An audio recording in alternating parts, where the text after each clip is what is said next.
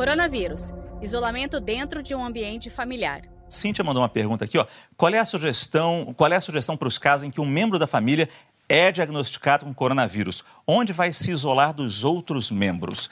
É possível isso ou todo mundo fica no isolamento junto 14 dias? É, depende. É, primeiro que se os outros estiverem assintomáticos, podem até sair tudo isso, ficar de olho nos sintomas.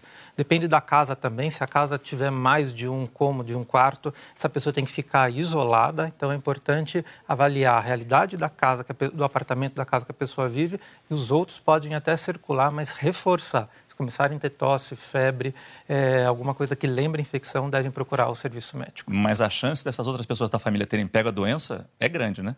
De algumas pegarem, sim, tá? mas não de 100%. Então, é mais de ficar é, na observação realmente mais de perto nos sintomas. Saiba mais em g1.com.br barra coronavírus.